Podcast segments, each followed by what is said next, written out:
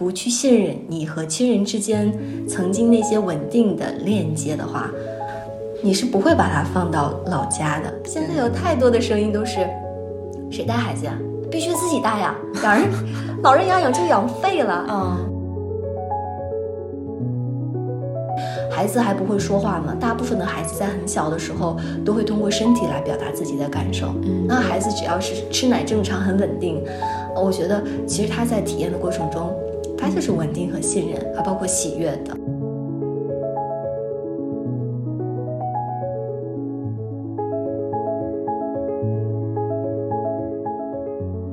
Hello，大家好，欢迎收听第四期的《天使在我家》，我是 DL。Hello，大家好，我是知月。嗯，欢迎大家收听我们的这一期节目。我们这一期的主题呢是分离，因为呃，近期 我算是已经就是跟我的宝宝分离了有差不多一个多月。嗯呃因为在这之前，他一直都是在我身边。嗯啊、怀孕呀，然后有养育，呃，一年多的时间都是在北京。嗯那么这段时间刚好又是因为疫情还有家里人的原因，就没有办法，嗯，就把他送回到我们的老家。那这段时间呢，就我会听到各种各样的声音，就是一方面就说你让你的孩子离开你，他会习惯吗？嗯还有一种就是说你舍得吗？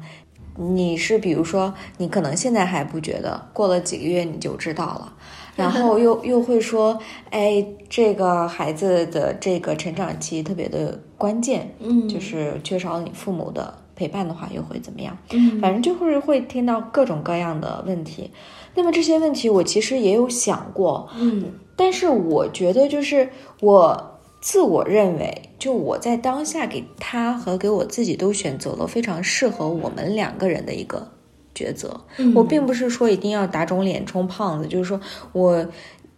不管遇到什么样的困难，我一定一定非要得让他在我跟前，然后我又要心里面就是说都是因为你，我做出来这样这样的牺牲，我不希望最后会得出来一个这样的一个自我攻击或者攻击他的这种的嗯啊动机，所以最后做出来了一个这种的呃决定，所以我就特别想跟你聊一下，就是关于嗯。跟孩子分离这件事情，真的是有时候是非常复杂的。对，包括对于孩子来说，还是对于呃父母来说，有时候我们不得不面临很多这样的分离，小到嗯、呃开始上学了，嗯、或者是由父母来帮我们照看，嗯嗯，大到可能从一直都没有离开过，之后又要上大学，又要去另外一个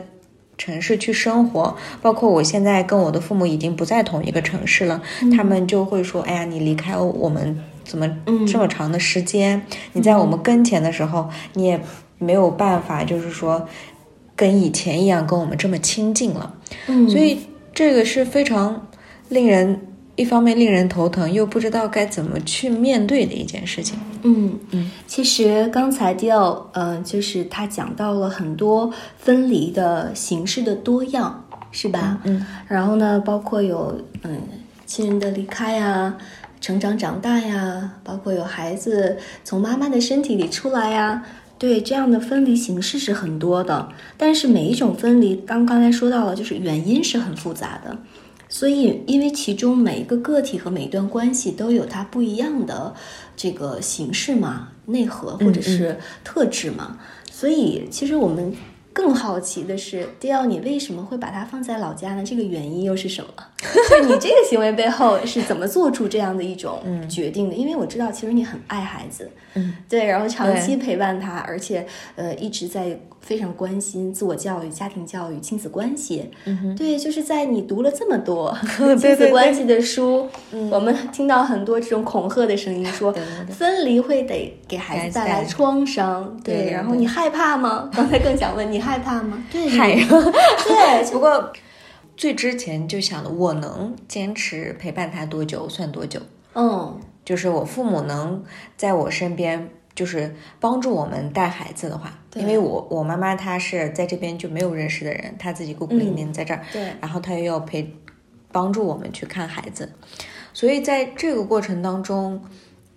我其实内心是很恐惧的，哦，啊、很恐惧。然后我老公就说：“哎，你为什么每一次都会想到这件事情？他离开我们在那边生活的话，你为什么就会直接想这个就会造成一个不好的影响呢？嗯他会不会有一些好的方面？嗯我们都还没有做，你为什么就这么斩钉截铁的，就是说就一定会给他带来创伤，或者是对就一定对他不好？所以我当时他就是说，我们随时都可以把他接回来，只要我们觉得对他不不适合。但是你要前提是你要知道你有很多的选择权，就是我们有这些选择，我们可以先尝试一下。他好棒，对他真的特别棒，夸一下他。对，然后我就坐了下来，我就突然间就冷静了，淡定了一点。他让你就是客观了，嗯嗯嗯。然后，因为我我就等他说完了以后，我发现我我太钻进那一个方向了，对，反而没有看到有其他的可能性，所以我就这次九月底吧，然后我就把它放回去。放回去的时候，我就在那儿，我就成成了一个观察者，我就嗯在观察他跟 我的爸爸妈妈还有我弟弟他们的互动，我公公婆婆跟他们的互动，然后去我爷爷奶奶他们家了以后，跟他们这个农村还有小朋友的互动，然后我就觉得，哇塞，他接触到的信息和人们对于他的关爱真的非常非常多。嗯，我们在北京虽然说是另外一种丰富，对，但是跟人跟人的这个欠缺了很多，因为在这里就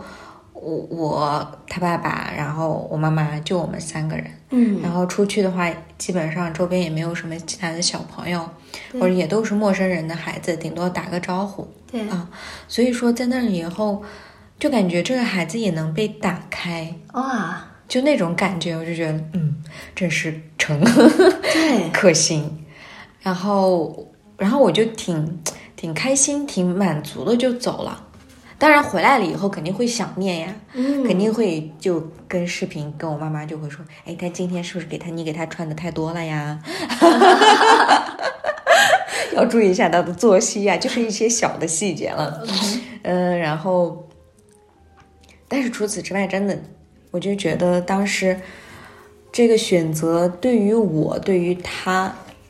目前来说，我觉得嗯就是挺令我舒服的一个事情。是对，对，其实呃，迪奥在说这些的时候，嗯我感知到的是什么？就是一种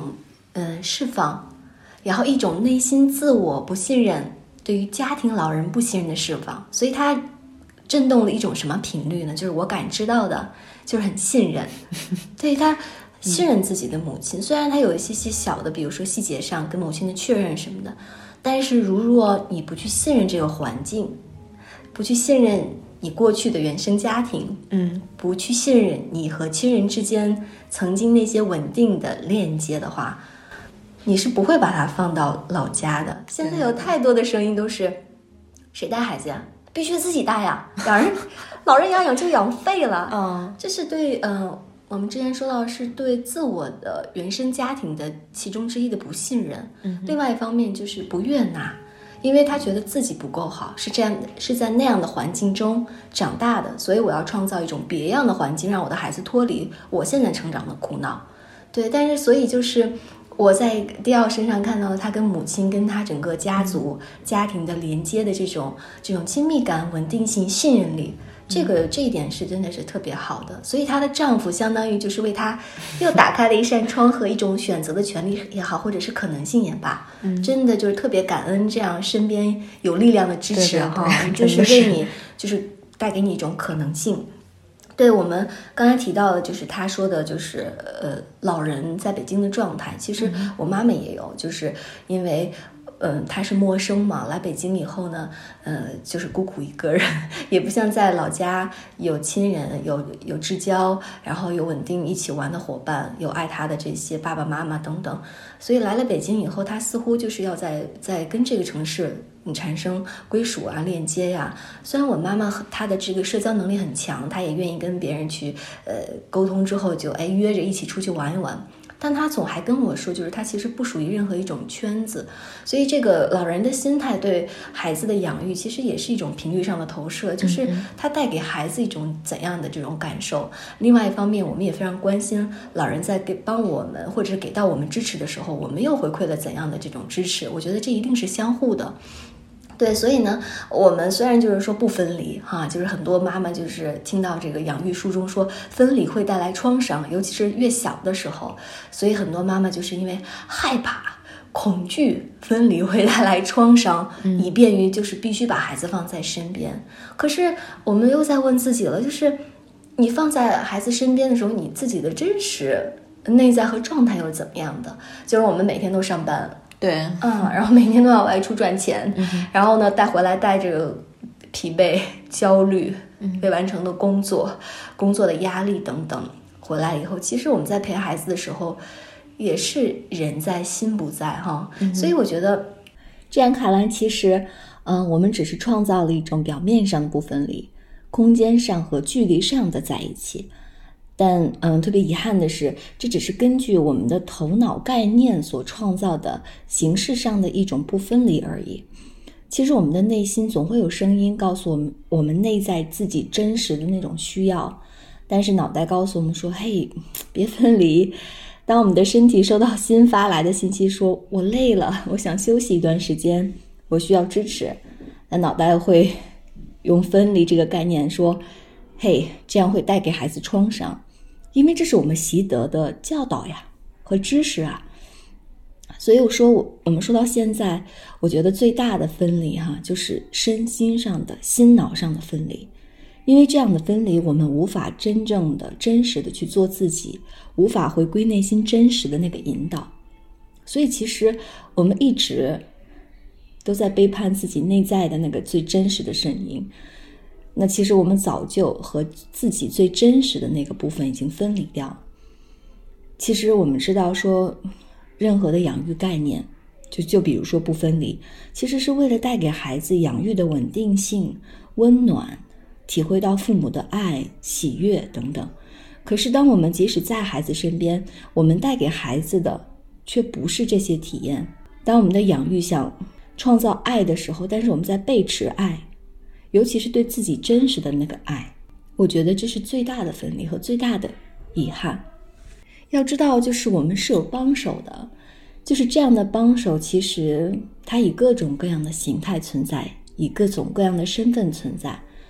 但有的时候是因为我们的恐惧，因为我们的要的在一起，然后呢，去生硬的推开了，拒绝了这些支持和帮助。所以我特别欣赏的是，就是迪奥对自己内在真实的这种需要的尊重，接受来自外界的其他形式的支持，和另外一种形式跟孩子建立的一种不分离的链接。迪奥他很明智的一点是，作为一个妈妈，她审视了自我，在这个过程中，她也创造了一种可能性，就是回去以后非常客观的去理解了另外另外一种环境带给孩子的成长的意义。所以呢，她释放了那个。分离，嗯，背后的这个恐惧，对，所以他让这个孩子的分离变成了一种孩子在成长过程中的一种体验，因为他没有散发这样的频率，他没有震动这样的东西，所以他没有，因为我们说了，频率震动之后会收获相应的体验，嗯，因为他没有震动出恐惧、害怕孩子长不好的频率，所以孩子在那边很稳定，建立了连接，嗯，也。让他成长的时候非常的愉悦，很也很健康，也没有出现因为跟妈妈分离出现，比如说孩子身体不适啊等等。因为孩子还不会说话嘛，大部分的孩子在很小的时候都会通过身体来表达自己的感受。嗯，那孩子只要是吃奶正常、很稳定，我觉得其实他在体验的过程中，他就是稳定和信任，还包括喜悦的。对对对对。然后我觉得另外一方面，他还有一种填补了，就是我不在家。的时候就给予我爸妈那种陪伴，嗯，然后我觉得就我们不在的时候，尤其是现在疫情期间，他们又被封到家里，但是有孩子，然后整天还是特别的开心，对，带给了老人第二次的生命，对，反正我觉得这一切都是比较相互的，而且我觉得就像你说的一样，这是一种体验，并不是说我有了这一次的分离，它就变成了永久性的分离。对，嗯，对，它只是一个阶段，孩子不在身边，他去体验体验另外一种人际关系，对对对在另，外一种状态中成长的可能。嗯。对，所以我觉得很多时候我们有这个恐惧的话，可能会就觉得这个分离这件事情，它是不是会造成永久性的，啊、对，创伤或者永久性，他已经不再跟我亲近了。那是信念。当你有这样的信念的时候，嗯他一定会有这样的 结果是体验，他一定会一定会给你带来这样物质实相的体验。嗯所以昨天，嗯、我们去跟那个一个家庭互动的时候，那个妈妈就在问问题 Q&A 的环节的时候就说：“哎，我的孩子以后如果选择这样的方式的话，那他去其他学校的这个适应的能力很差怎么办？他有这个需要多长时间的过渡啊？”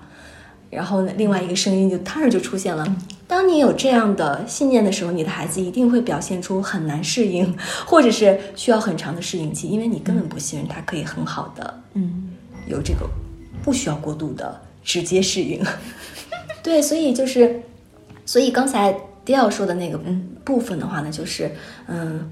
我们真的就是说，因为分离带来创伤吗？还是说我们因为分离带来了彼此之间成长的一种机会？因为我看迪奥其实，呃在那段时间的状态和这段时间相比，就他整个人更变向上，对，对对非常向上，他整个的力量是向上的，嗯，他的神情啊、神态呀、精神面貌啊都是向上的。我觉得这个就是妈妈在成长过程中自我需要的一种表达，嗯，啊，就是我需要一段时间跟孩子分开一段时间，那孩子呢在那边又被照顾得很好，哎，这就是我们彼此的需要。因为这个分离，孩子并没有说感受到我不爱他，因为妈妈一直持续在发送爱的频率。嗯所以我就觉得这些事情，我们就不要把我们的所有的想法或者是要做的事情放到一个条条框框里面，是就觉得一定要达到一个 A、B、C、D 这几个选项以后，他才能成长成为一个嗯很好的孩子对。只有他一直我就是我一直在我跟前，从来不分离，嗯然后他才会成长成为一个呃性格上有安全感的孩子。对，啊之类的。但是反而我有时候我就会，我身边有一些小的弟弟妹妹们，就是嗯上大学。我记得我之前以前在一点不同也采访过他，是有一个这样一个故事的。他是从来没有离开过家，然后上大学之前上高中的时候，他呢就是嗯参加英语的演讲比赛，啊然后嗯从我们新疆那边到了北京，他自己一个人，然后是在这边待了差不多一个多月、两个月的样子，然后为了参加这个比赛，然后那时候他挺痛苦的。啊他就是因为第一次离开，然后特别想家，然后又哭了好几次，然后 一个男孩子，然后当时我们对性别没有歧视，没有都可以表达自己。可以可 以，我觉得他挺好。然后来了以后呢，他就那段时间算是看看就是。嗯，比赛结果也挺好的，他那段时间，不过就慢慢慢慢也就适应了。适应完以后，他就继续回去上高中嘛。上完高中，他有一个双胞胎的妹妹，嗯跟他一样，然后他们俩一起上大学，考大学，两个人都考上北京了这次。啊然后结果他们上大学了之后呢，这个男生他适应的更快，啊他基本上已经少了。前面的那个分离，他说我妹妹现在已经在遭遇我当时遭遇的事情，对都是要很痛苦。对对对，对所以我觉得这个分离，它其实就像你所说的，也是这个孩子他成长的一个机会，他人生当中肯定会经历的事情。嗯只是分早晚而已。嗯还有他就是遇到了之后，这个嗯家里人怎么去提供支持，去安抚他，对，嗯嗯，有一个这样的一个过程。嗯，是，所以就是，嗯，该发生的迟早会发生的，该体验的迟早会体验的，就是所以我们没有任何一种我们之前说过教育说可以帮助我们去规避我们生而为人会要面对的人生的。小痛苦也好，大灾大灾难也罢，都不会。那是我们每一次就是灵魂提升也好，自我成长的也好，拿到经验也罢，非常重要的一种机会。所以就是我们在这个里边最重要的就是顺遂。嗯，什么叫顺遂呢？其实顺遂就是遵循了我们内心最重要的那个声音，遵循那种道本身为我们就是。呃，创造了一种这样生活场景体验的这样的一种实像。呃，为什么这么说？其实我们在分离中，我其实之前是因为有分离恐惧、焦虑的，所以我回归家庭之后，我觉得好像我是在陪孩子。那其实我我发现哦，我在陪自己。那我回归家庭之后，我一直就是在家里啊，更多的时间陪孩子，也有在不断的自我成长、学习等等。你会发现，孩子现在到三岁了，那为什么三岁正好就开始上幼儿园呢？这也是他们。遵循的整孩子自然发展成长的这样一种规律，一种道的本身，然后让孩子在这个阶段去选择去建立人际关系，因为他们具备了这样的能力了，他们内在是这样的去信任的，所以这个过程中你会发现，哎，我也恰好就在工作上有了更多的机遇，然后呢有了更多的链接，我也开始忙起来了，然后我也开始更多的去选择去读书，甚至是，所以我和孩子你会发现没有。必须说，我们不分离的时候，就是不分离的时候要在一起，或分离的时候必须分离。我们要建立一个客观孩子养育的时间表啊，说三岁必须分床睡，三岁必须怎么样？他机会是自然而然来的，就是他今年三岁，正好再去读这样的一种学前教育的时候，哎，我的时间就更多的有了空间，有了更多的机遇，或我要去做的事情，我觉得好自然。哎，我并没有说非得说跟孩子去，呃，纠缠的，或者是拉扯的，说分开的很痛苦。我会每天很正常的跟表达说，妈妈明天会怎么样？但是我们会时间什么时间在一起，就让我们在一起的机会变成了一种约会。我们很珍惜彼此在一起的时间啊，每次在一起相聚的时候就觉得哇，真的很幸福。并并不会因为我说我分离了，我焦虑，我我没有分离，然后我又试图去建立这样一种必须。按照这种养育方式，客观的，然后呢，去呃生硬的跟孩子去建立这样的关系，是因为我们自然了，我们顺遂了，我们内在的话，呃，吸引了这样的一种实相的发生啊。然后正因为我们内在平静了，所以我们更顺遂了。所以现在有很多人都会觉得，哎呀，声讨这个女性养育，或者是觉得养育很无力。但是我们又在想，这种养育的无力感是不是自己造成的？我们并不是说啊，每个人就是活该怎么样，但是你会发现，我们有的时候觉得自己在养育的过程中不被支持、不被理解，我们的养育对的观念创造了带来很多的家庭的矛盾和冲突。我们是不是把那些支持我们的声音放在外面了呢？我们把那些东西挡在外面，觉得我必须这样养孩子，所以又觉得家人不支持的时候很无力。那这种无力感是不是自己造成的？就是因为客观，我们有一个客观的养育时间表，在支配着我们按照这样的方式往前走。所以我觉得今天聊的话题很让我感动的，就是迪里的内核。真的，我是我，我都以他为榜样，从他的身上去学习。就是呃，我在每一个阶段很尊重我当下环境所需要，我们之间是如何共度这段。时间的，或者是分开度过也好，在一起度过也好，我都不妨碍我跟你去共享生命啊。我们都体验我们当下需要体验的事情。对，因为我的爱一直都在呀，嗯，是吧？所以很多父母就是因为呃不分离，要或者是要知道要陪着孩子，故意就是刻意的去陪着孩子，完全放弃了自己。的生活，把自己重重的压在孩子身上，我们觉得那是爱，但是孩子受得了吗？我们有没有去听到他们内心真实的需要？嗯，对，我觉得这个后面的关于陪伴孩子，还有就是家庭妇女这方面呢，我们可以在之后的节目里面继续聊。当然，嗯，对对对。